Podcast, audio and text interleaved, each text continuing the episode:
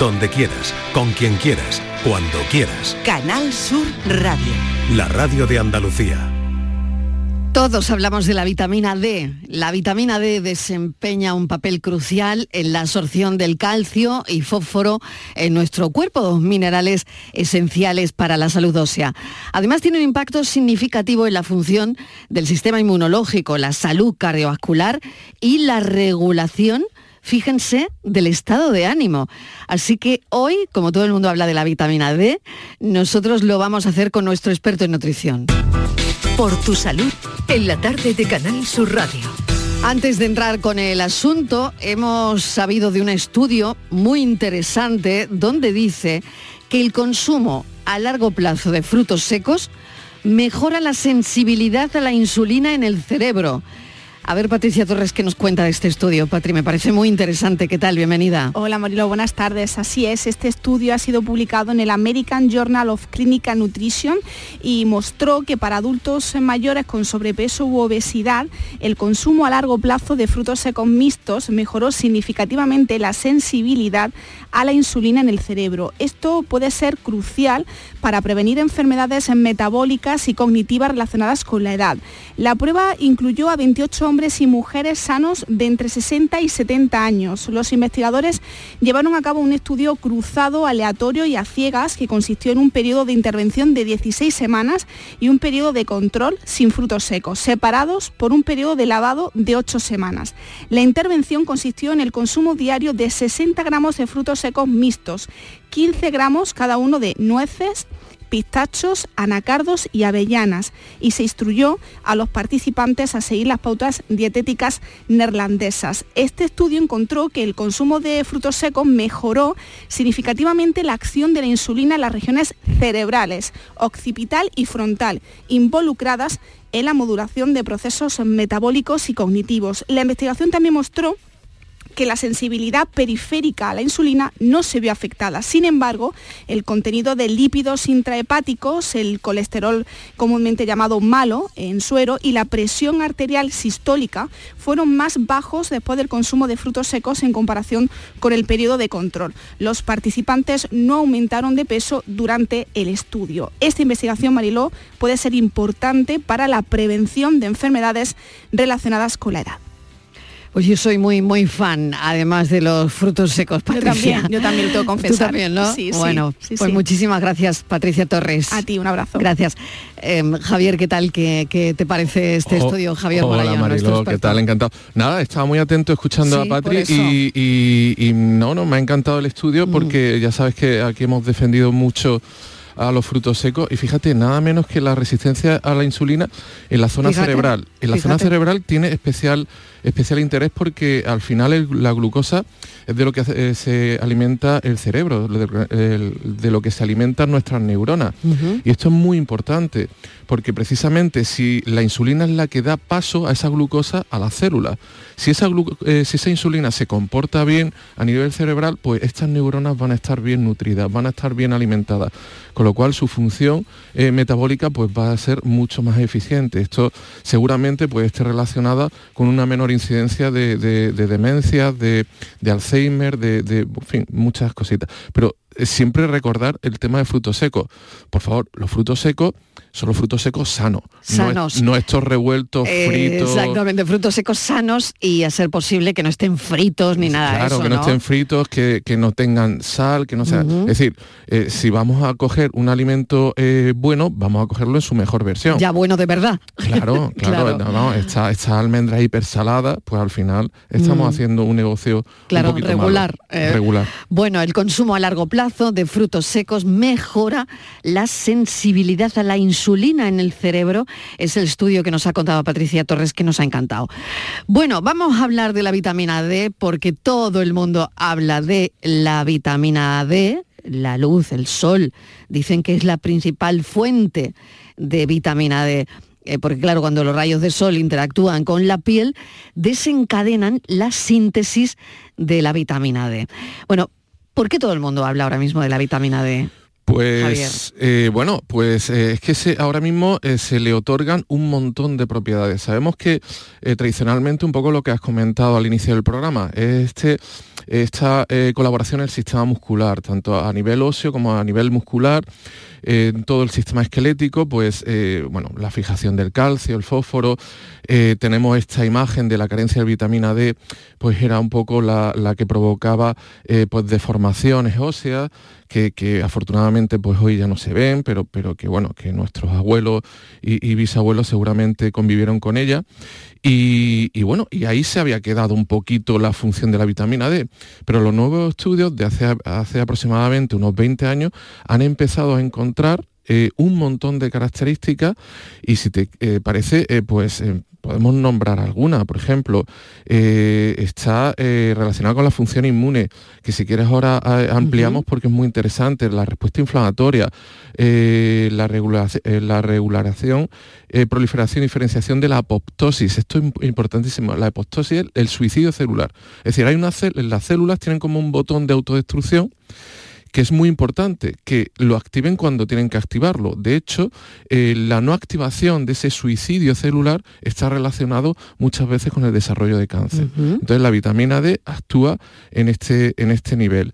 También o sea que es muy interesante tener los niveles de vitamina D en su sitio, ¿no? Sí, sí, la vitamina D debe de estar, debe de estar en unos niveles eh, aceptable y si te parece, bueno, vamos a dejarlo para un poquito más adelante si te parece, pero, pero puede ser muy curioso, porque has dicho un dato, un dato, un dato importantísimo. El nivel de vitamina D depende mucho de eh, las horas de sol y de eh, la irradiación que, que, bueno, pues que tengas de este sol, porque el 90% de la vitamina C se sintetiza en la piel. Hay una serie de procesos, una serie de procesos que, no son precisamente eh, pues, eh, fáciles de describir químicamente, precolalcalciferol, colecalciferol y luego vitamina D3. Y este, y este es realmente la vitamina D3 que, utilizamos. Bien, pues en gran medida se hace en la piel. Eh, en teoría, España, un país con una media de unas 2.500 horas de sol al año. No, deberíamos tener mucho déficit de vitamina y ya no Te Digo, y ya no te digo Andalucía, con aproximadamente de media, de media unas 3.000 horas, pues deberíamos estar sobrados. Y no es así, ¿no? Eh, ya te anticipo que te vas a llevar una sorpresa. Que no es así, ahora cuando, hablemos, cuando hablemos de los datos. Venga, pues ahora hablamos de los datos enseguida, pero vamos a recordar el teléfono porque si quieren preguntar lo que sea sobre la vitamina D o sobre dieta, aprovechen que nuestro nutricionista está aquí con nosotros hoy. Estos son nuestros teléfonos 95 1039 105 y 95 1039 16. La principal fuente de la vitamina D, lo acaba de decir nuestro experto, es el, sol y es verdad que los rayos interactúan con la piel y desencadenan la síntesis de vitamina D.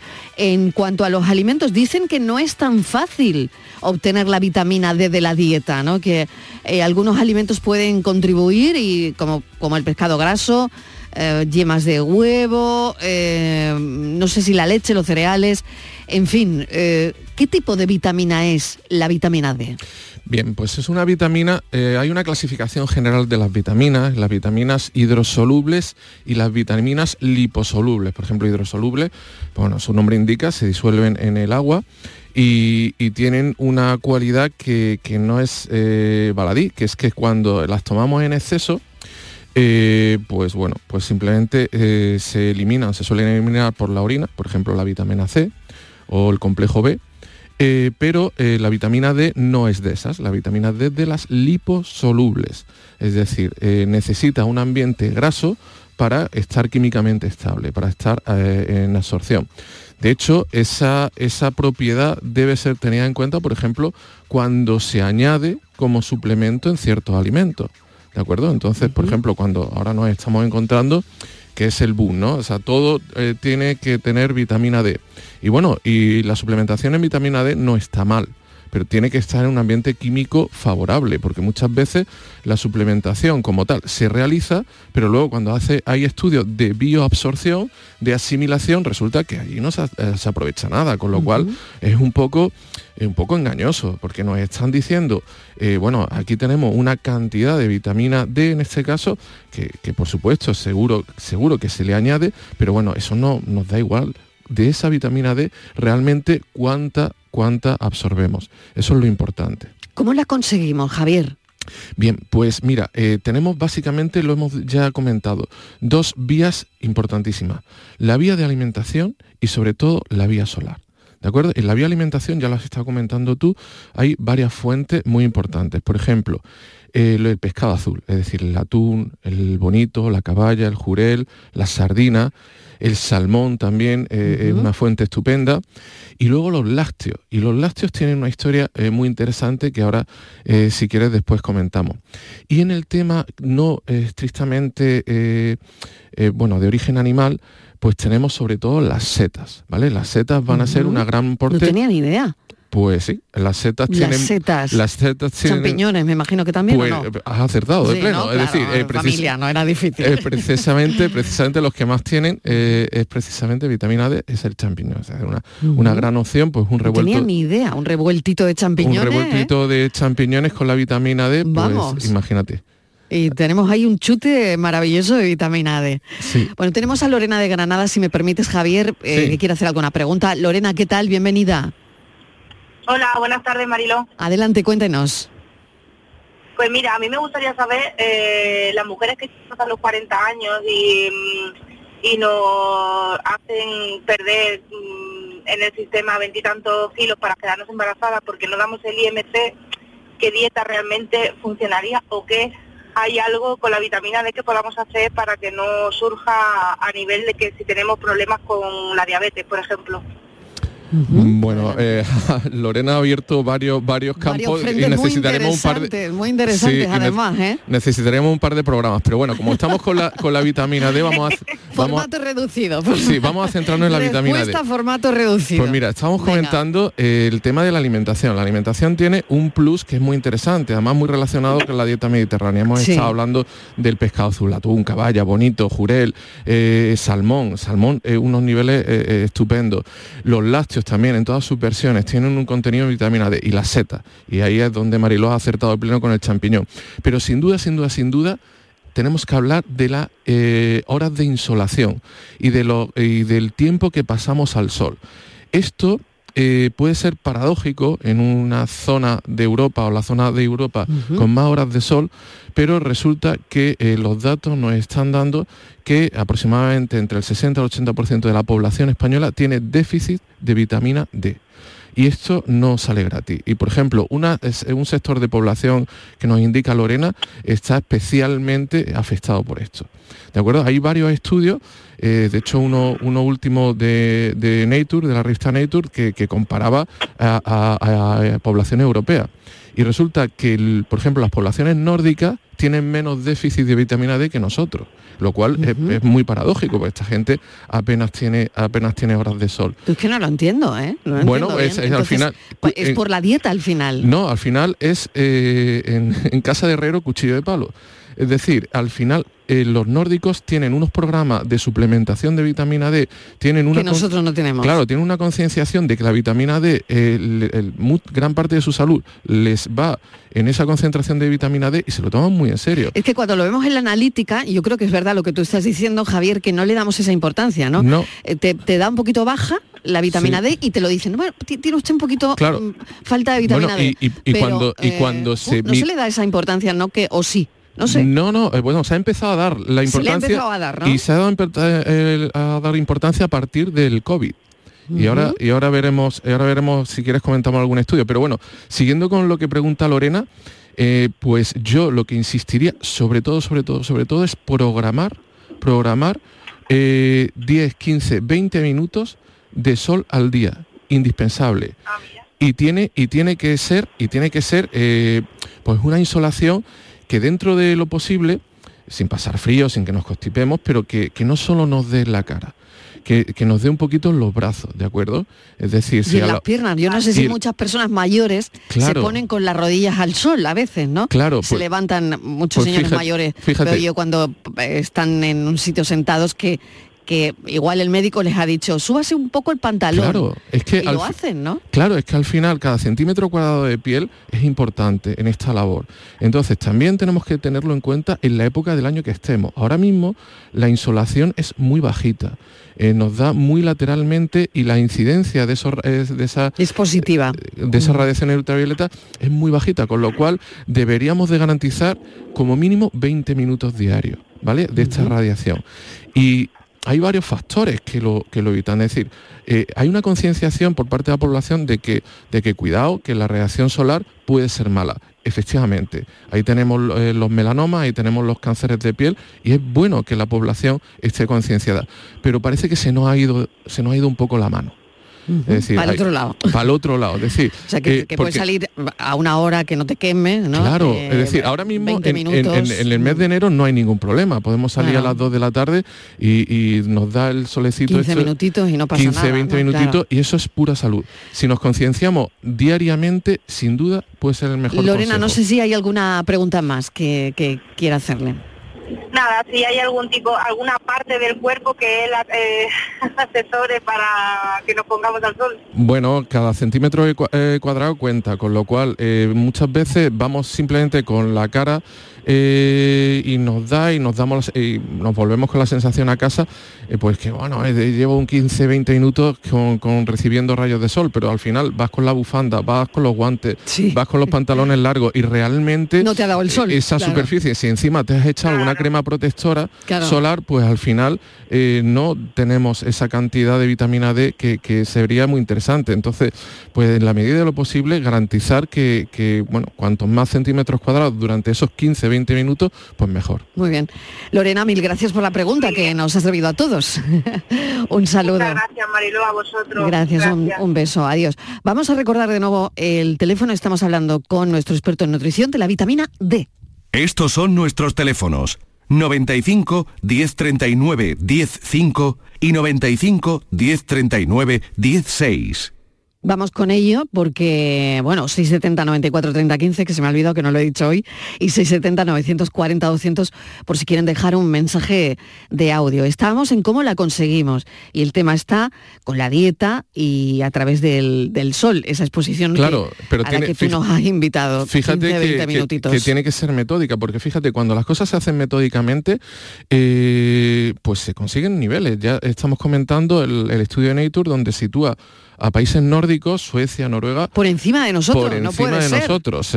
que al final cuando, cuando la gente es disciplinada, pues al final se consiguen retos, aunque parezcan difíciles. Es cierto que estos países tienen planes de suplementación eh, que el propio gobierno, el propio Ministerio de Sanidad de estos países organiza. Pero bueno, sería aquí increíble que pusieran una suplementación claro, con el clima que tenemos. Pues, pues eh, cada vez se pone más porque precisamente esto que hemos comentado. Es que la vida que llevamos, es que nos sacamos los 20 minutos, nos sacamos los 20 minutos para tomar el sol. No, es que hay gente que dice, bueno, mm. para eso los estudiantes, tú ahora te pasas por la biblioteca, que estamos en plena claro, época. Claro, claro, los cuatri, y, claro. y la gente te dice, no, bueno, yo tomo el sol del, del fleso, de la luz, de, claro, claro. eso no. Y tienen ahí un blanco vampírico que, no, nos ayuda, no ayuda precisamente. Entonces, eh, fíjate lo que has comentado antes, los análisis de sangre. Pues la vitamina D apenas se pedía antes. Antes del COVID apenas se pedía en los análisis de sangre, con lo cual no había datos suficientes. Ahora sí se pide muy habitualmente y se está viendo... Porque es importante, como decíamos, tener unos buenos niveles de vitamina D. Claro, eh, fíjate, hemos hablado de entre el 40 y 60%, pero si nos vamos a otro, a otro, eh, eh, a otros, bueno, por ejemplo, a la vejez, a la tercera edad, pues vemos que los niveles llegan al 80%. Pero si analizamos las personas que tienen eh, algún tipo de deficiencia de calcio en, los huesos, ¿vale? Eh, pues podemos llegar al 100%. Es decir, la, concentración de vitamina D en sangre es vital para un montón de cosas y desde luego para la salud ósea, la salud eh, muscular, indiscutible. ¿Es una vitamina más, Javier, o es una vitamina que ha condicionado la historia de la humanidad? Pues fíjate, esto es interesantísimo, porque sabemos que, el Homo sapiens pues, eh, apareció hace unos 250.000 años en, en, el África ecuatorial. no le preocupaba mucho la vitamina D. No, porque fíjate, eh, claro, hablamos, hablamos de, la insolación. Si tú estás en la zona ecuatorial, tienes garantizado 12 horas de sol al día, pues no tienes ningún problema. Tu problema es precisamente el exceso de insolación. ¿Qué pasó? Las poblaciones se seleccionaban cuando la eh, se seleccionaron y favorecieron que la piel tuviera altos contenidos en melanina. Entonces mm. se favorecía pues que, mm. pues que las pieles fueran lo más oscuras posible porque esa melanina eh, absorbía la radiación y evitaba que se generaran, pues, por ejemplo, cánceres de piel. Pero ¿qué pasó? La población fue moviéndose. ¿Vale? Fue moviéndose y cambiando de latitud y fue moviéndose hacia el norte. Hacia el norte empezó a bajar los niveles de insolación. Y estos niveles de insolación empezaron a generar un problema de absorción de la vitamina D.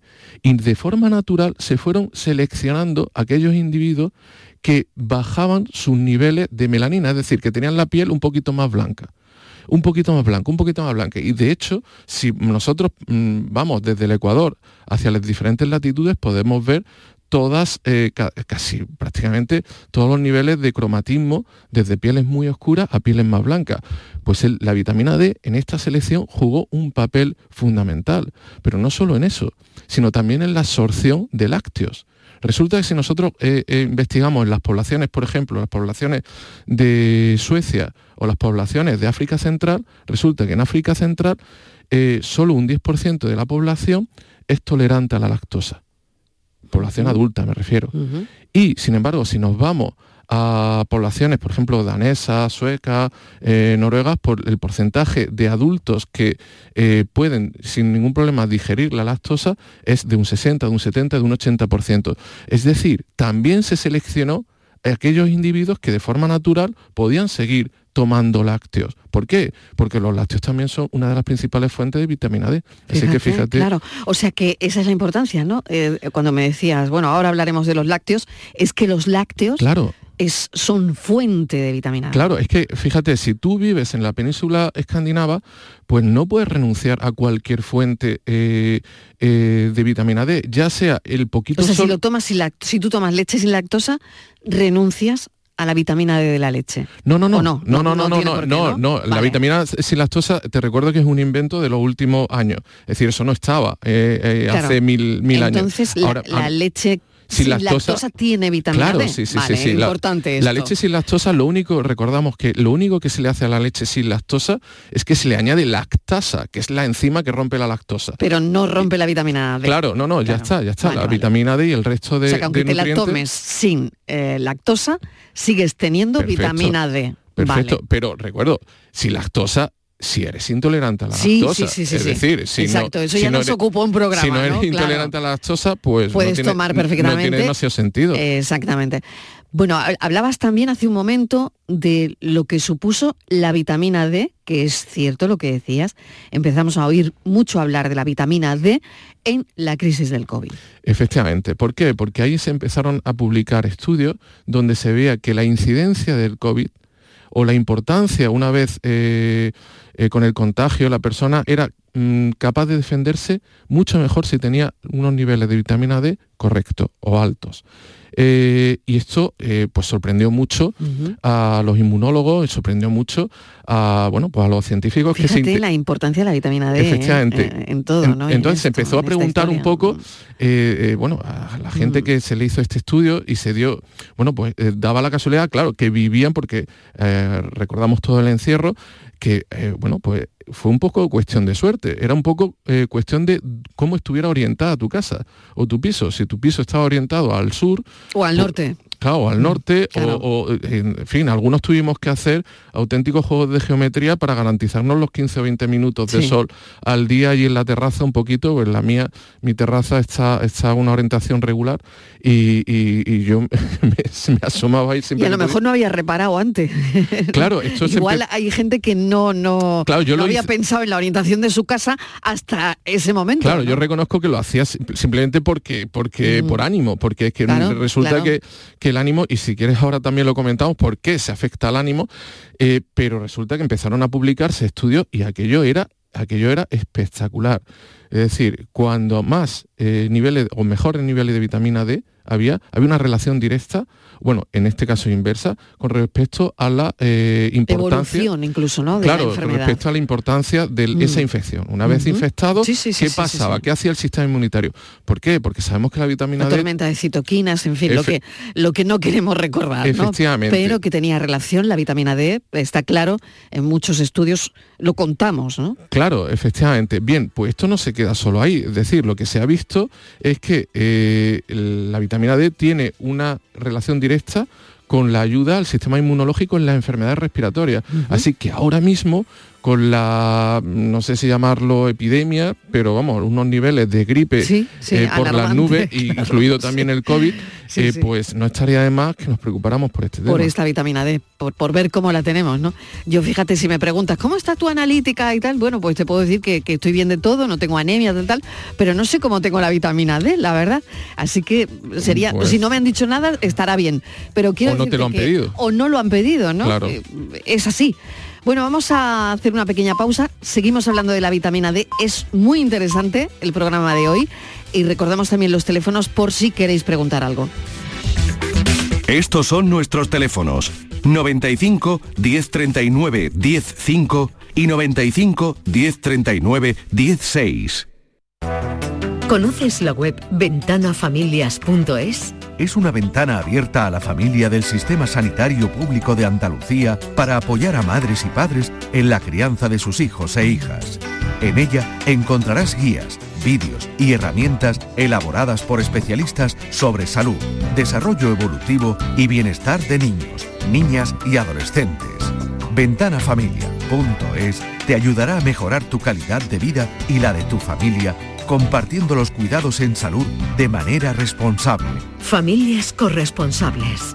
Cuidados compartidos. Campaña promovida conjuntamente por la Consejería de Salud y Consumo y la Consejería de Inclusión Social, Juventud, Familias e Igualdad de la Junta de Andalucía, enmarcada en el Plan Corresponsables impulsado por el Ministerio de Igualdad del Gobierno de España. Canal Sur Radio, la radio de Andalucía. Hacer ejercicio, comer bien, cuidar nuestra salud mental. Suena fácil, pero ¿por dónde empezamos? En Clínica Luces son expertos en salud física y mental, psicología, fisioterapia, nutrición, psiquiatría. Lo tienen todo. Llamad al 680-648-718 o acercaos a Avenida de Montequinto 10, clínicaluces.com. Los cambios siempre son buenos. ¿Por qué no empezar por los neumáticos de tu coche? Por eso en Automares tenemos el 2x1 en neumáticos de primeras marcas para todos los vehículos, de cualquier modelo y de cualquier marca. Ven a visitarnos a nuestros talleres de Automares. Estamos en su eminencia, Bellavista, Tomares y Huelva. Automares, servicio oficial en Sevilla. El Carnaval de Cádiz está en tu móvil porque con la aplicación móvil de Canal Sur Radio puedes escucharlo estés donde estés, todos los días desde las 8 de la tarde, en directo en el programa Carnaval Sur con Fernando Pérez y todo su equipo. Además, en nuestra aplicación móvil también tienes todos nuestros podcasts y en ellos encontrarás el ritmo del tangay, el seguimiento diario a la actualidad del Carnaval de Cádiz con Manuel Casal. Y por supuesto, en nuestra aplicación móvil tienes los programas que más te gustan y las emisiones en directo de todos nuestros canales. Descárgate ya nuestra aplicación móvil y disfruta de todo el carnaval de Cádiz cuando quieras y donde quieras. En tu móvil. Estos son nuestros teléfonos 95 1039 105 y 95 1039 16. Y si queréis mandar un mensaje de audio también 670 94 30 15 670 940 200 estamos hablando de la vitamina D. ¿Qué función tiene, Javier? Bueno, pues ya hemos comentado unas cuantas. Por ejemplo, las la, básicas, regulador de calcio y fósforo, la hemos comentado al principio, pero esto va mucho más allá. Es decir, es mantenimiento de huesos, mantenimiento de dientes, de músculos. Pensemos, por ejemplo, en esta eh, por ejemplo, las futuras mamis que ahora están en gestación, el bebé no va a preguntar a la hora de coger vitamina D, la va a coger de, de donde esté. La va a absorber, ¿no? La va a absorber. Y, si deja a la, mami pelada de vitamina D, pues no tiene problema. Entonces, pues sería interesante que pues nada, pues que, por ejemplo las mujeres en periodo gestacional pues lo vigilaran.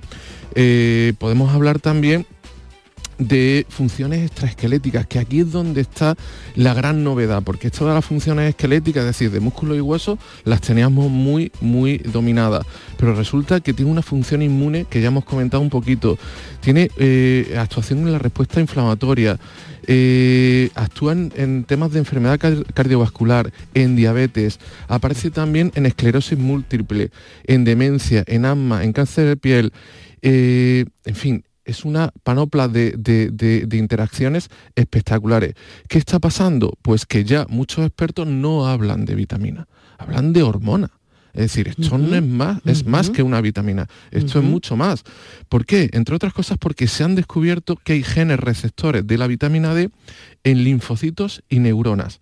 Esto es algo muy especial y esto es muy de una, forma, eh, de, eh, una función endocrina, es decir, una función de hormona. ¿Qué ha pasado? Pues por ejemplo, se ha cogido y se ha cogido unas cobayas, hay una, una investigación que ha cogido en las cobayas y se han eliminado estos receptores específicos. ¿Y qué le han empezado a pasar a estas cobayas? Pues de todo. ¿Qué ha pasado? Pues entre otras cosas, pues las, glándulas mamarias se volvieron más propensas al cáncer de mama. El músculo cardíaco se hipertrofió. La próstata también se hipertrofió. Eh, se produjo una hiperplasia. Y también se produjo un agrandamiento del hígado. Es decir, todavía no entendemos muy bien o demasiado bien o completamente la función de la vitamina D. Pero desde luego... Pero estáis viendo que estas cosas, eh, claro, cobayas, desde luego no, parece buena idea, no parece buena idea tener, tener déficit, ¿no? Claro, que claro. fue, porque no queremos ser las cobayas. Desde luego que no, desde luego no. Marina de Huelva. Hola Marina, ¿qué tal? Bienvenida. Hola, buenas tardes, gracias. Buenas tardes, cuéntenos.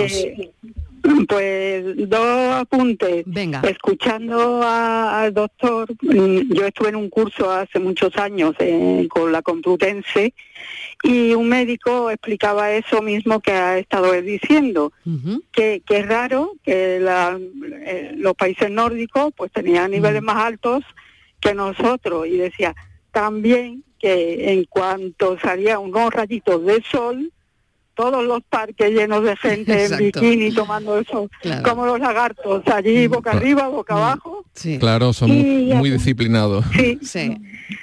Y también decir que, bueno, hace poco escuché a un músico que había pasado el confinamiento en Suiza y que me parece muy bien y muy importante.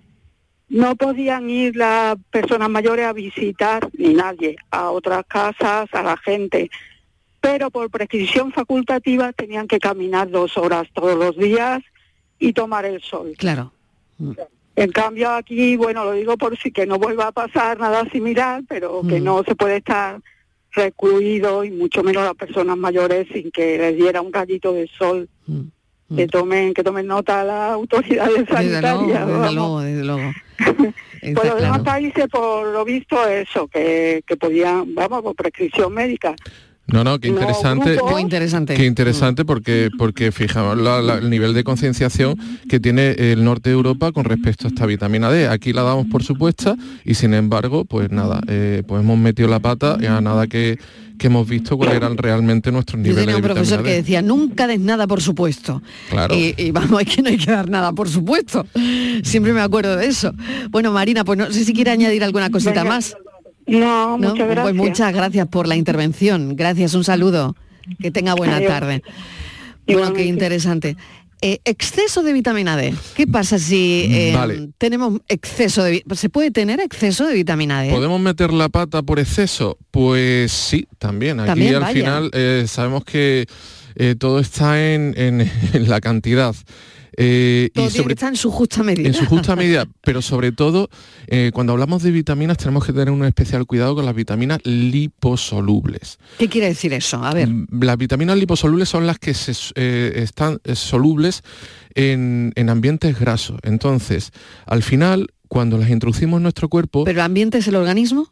Eh, bueno, puede ser el organismo, puede ser el alimento donde, donde, estén, donde estén como suplemento, por ejemplo. Eh, es la forma químicamente estable para este tipo de vitaminas, pero luego cuando van a estar almacenadas en nuestro cuerpo van a estar en un ambiente graso. Eso es precisamente lo que em, pues permite o evita que su eliminación sea fácil.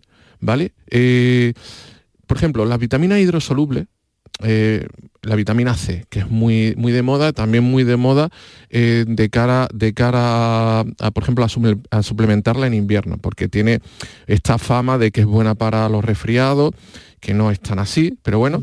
Entonces, la vitamina C, la suplementación, pues al final no tienes demasiado problema porque en el peor de los casos eh, lo que hay es una orina cara. Es decir, el cuerpo elimina el exceso de vitamina C a través de la orina, pero porque es hidrosoluble. En el caso de la vitamina D, no, no puede hacerlo. Ahora bien, tranquilidad, tener un exceso de vitamina D es algo muy raro y está relacionado con procesos de suplementación, de suplementación farmacológica excesivo.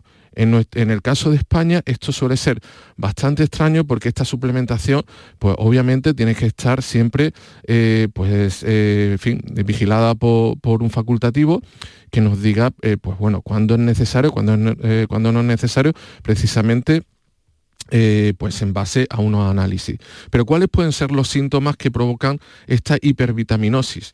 Pues pueden ser, por ejemplo, altos niveles de calcio en sangre, eh, hipercalcemia o en orina, ¿vale? Calcificaciones que aparecen en diferentes órganos y tejidos como el riñón, el corazón, los testículos.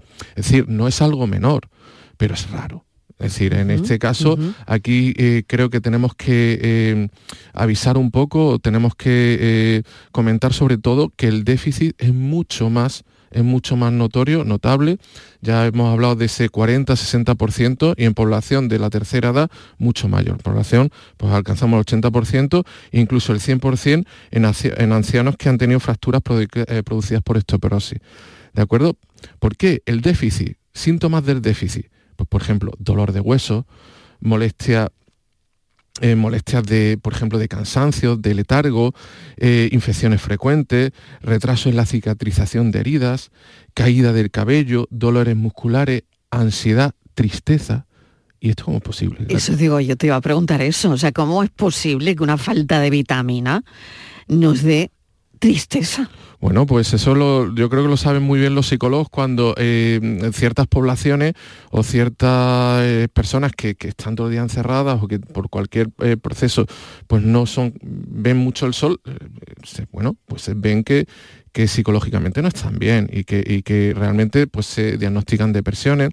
Vale, hay una, hay una connotación en cuanto a la vivencial, es decir, nosotros estamos sobre todo, eh, pues gente de Andalucía, gente de España está acostumbrada a, tener, eh, bueno, a tener unas horas de sol y, por ejemplo cuando nos, nos mudamos por alguna razón, yo tengo algún amigo viviendo en Estocolmo, de, lo que te destacan es precisamente que lo del frío le da igual, el problema es la, luz, la, luz, la, luz, Se lo llevan fatal. Sí, sí, sí, se lleva muy mal. Si eres de aquí y has vivido con luz, todavía peor. No, no, no, te dice, mira... Lo de la luz se lleva mal, ¿eh? El suelo, yo recuerdo que me dijo un amigo que, trabaja en Ericsson, una empresa bastante importante de, Suecia, me dijo, no, no, o el sueldo es tres o cuatro veces mayor o no, compensa. Y aún así, creo que tampoco compensa. Pues seguramente.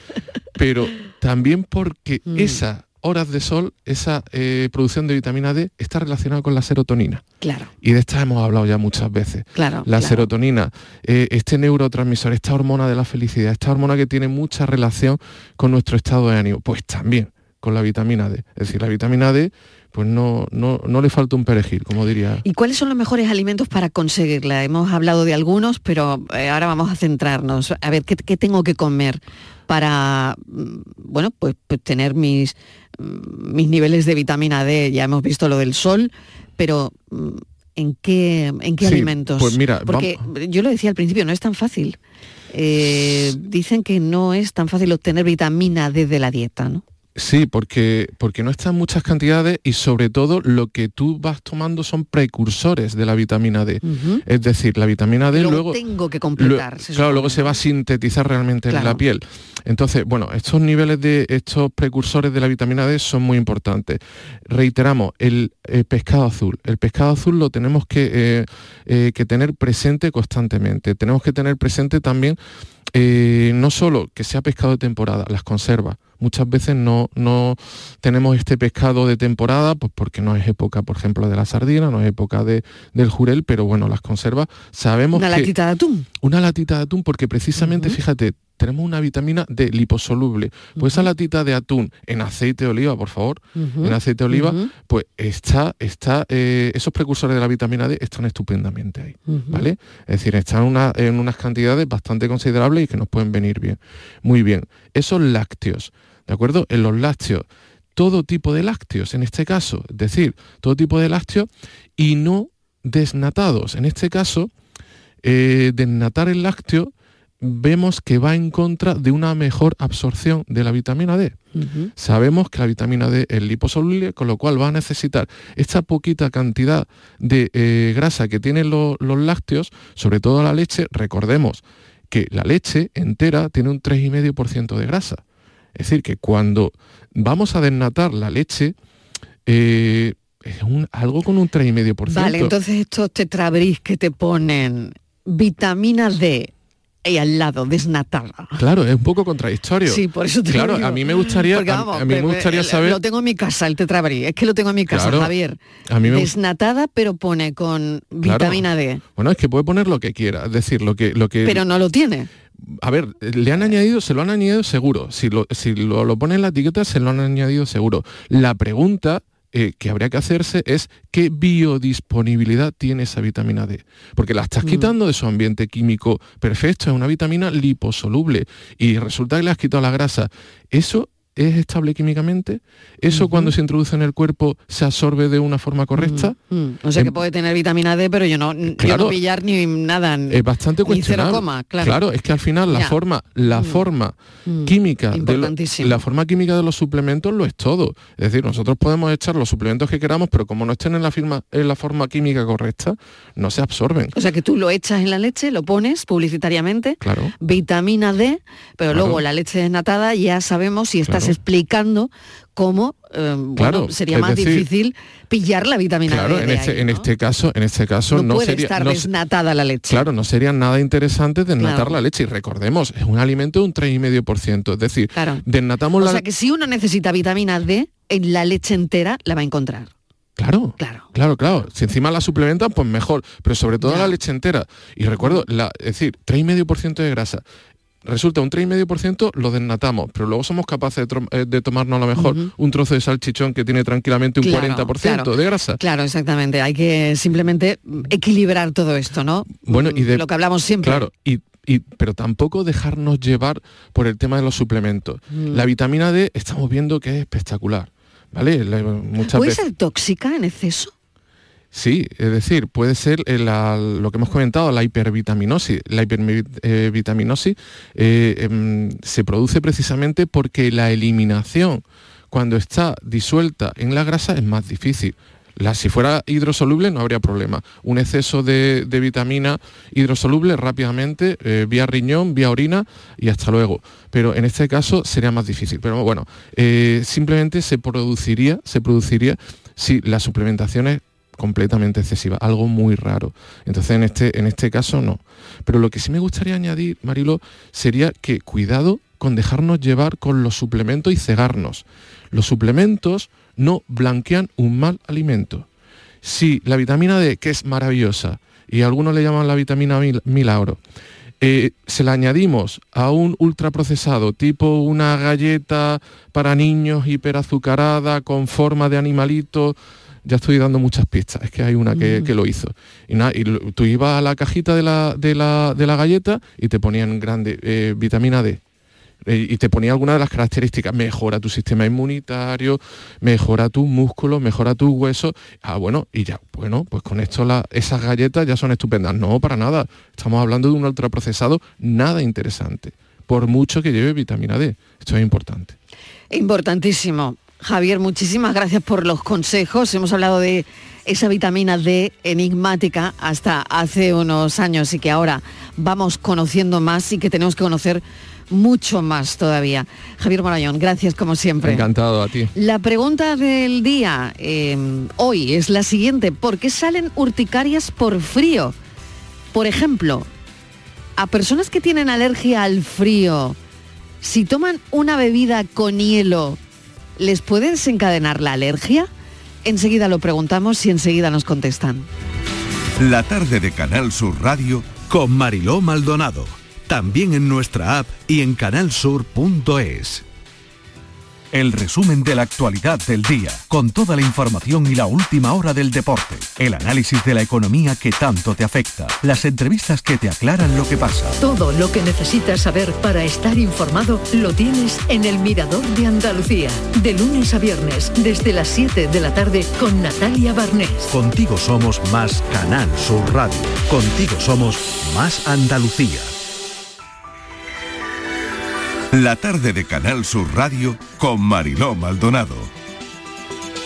¿Por qué salen urticarias por frío? ¿Puede desencadenarla una bebida con hielo? Lo preguntamos a la doctora Cristina Serrano Falcón, es dermatóloga del Hospital de Guadix en Granada, responsable además de la Clínica Dermatológica Serrano en Granada. Doctora, bienvenida, gracias por acompañarnos.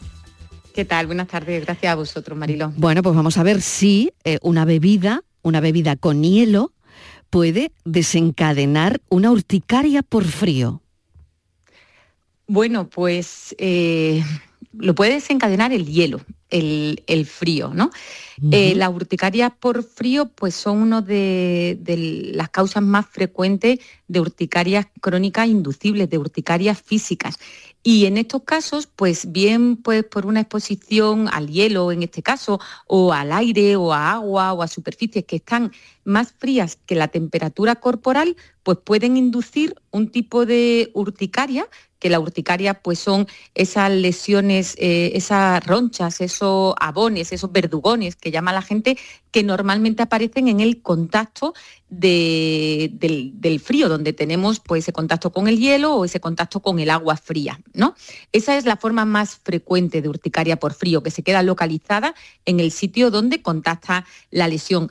Pero hay que tener mucho cuidado, Mariló, porque en determinadas personas pues, los síntomas pueden ir más allá y pueden generalizarse, pueden aparecer ronchas, sabones eh, de forma generalizada, sistémica, e incluso pues, eh, producir alteraciones a nivel gastrointestinal, con síntomas, molestias digestivas, eh, alteración del ritmo intestinal, también síntomas respiratorios, síntomas cardiológicos. O sea que es una cosa que si ocurre deben consultar pues, para, para ver cuál es el nivel de, de, riesgo que tiene el paciente. Claro, pues la respuesta es sí. O sea, una persona que tiene alergia al frío eh, le puede desencadenar eh, esa urticaria, pues eh, la bebida con, con, el hielo. lo ha dicho la, la doctora, en contacto además, pues sería en los labios, ¿no? En, en contacto con, con ese hielo, ¿no?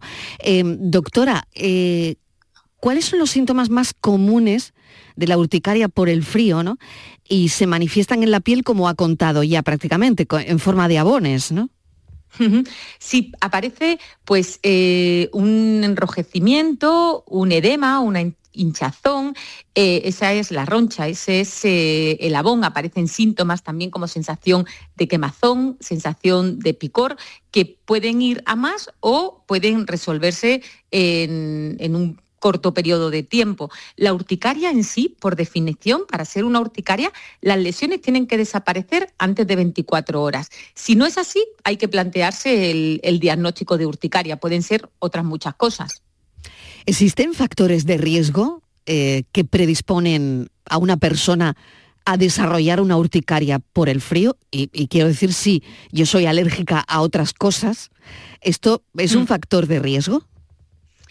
Bueno, es que en sí la urticaria, aunque se ha considerado mucho tiempo como una enfermedad alérgica, no es en sí una alergia, ¿no?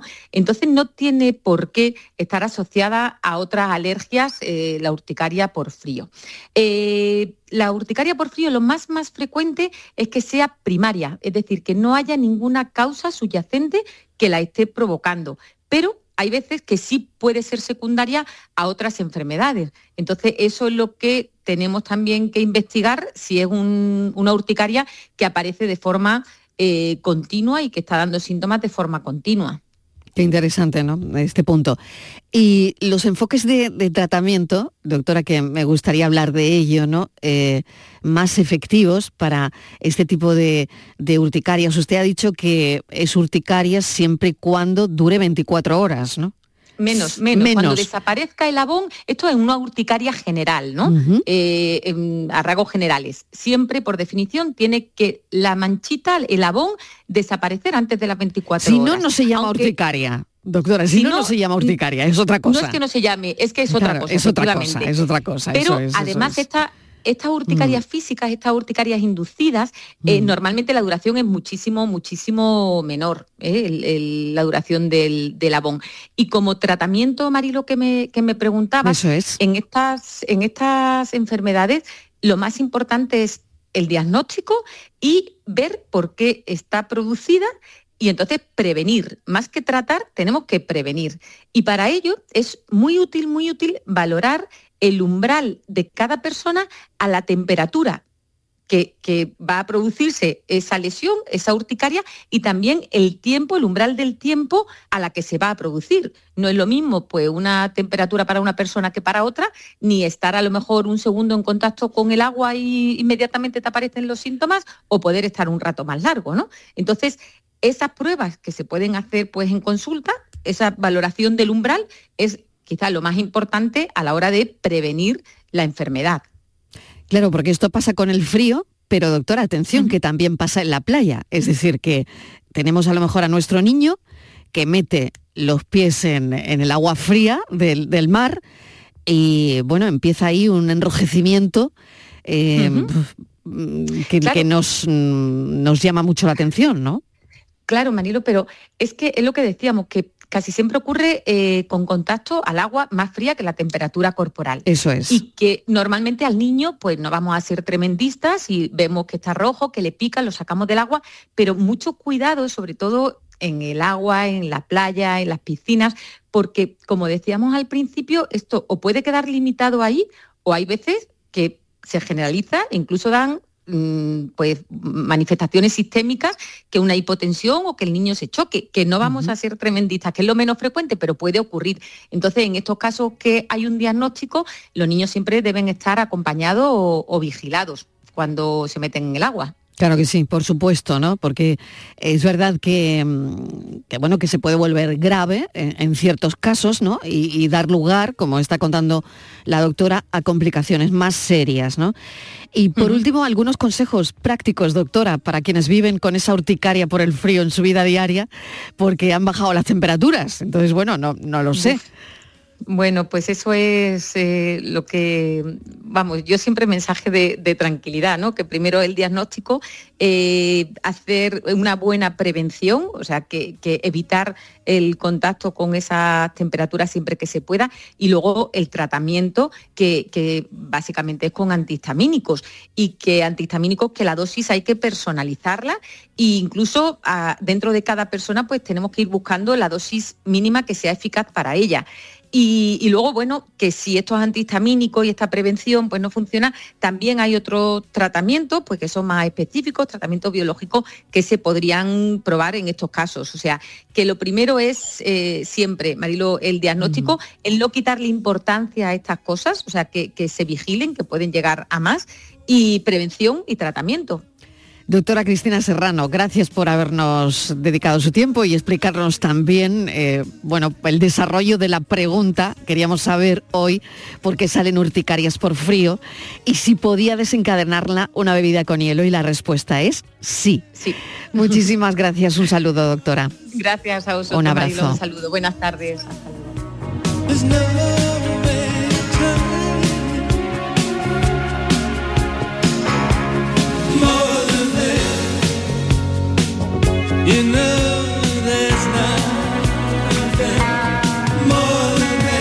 Lo dejamos aquí. Gracias por escucharnos, gracias por estar ahí. Mañana a las 4 en punto de la tarde volvemos a contarte la vida. A las 5 charlaremos con alguien interesante y a las 6 tratamos de cuidarte, de cuidarnos. Un abrazo enorme, un beso y feliz tarde. Adiós.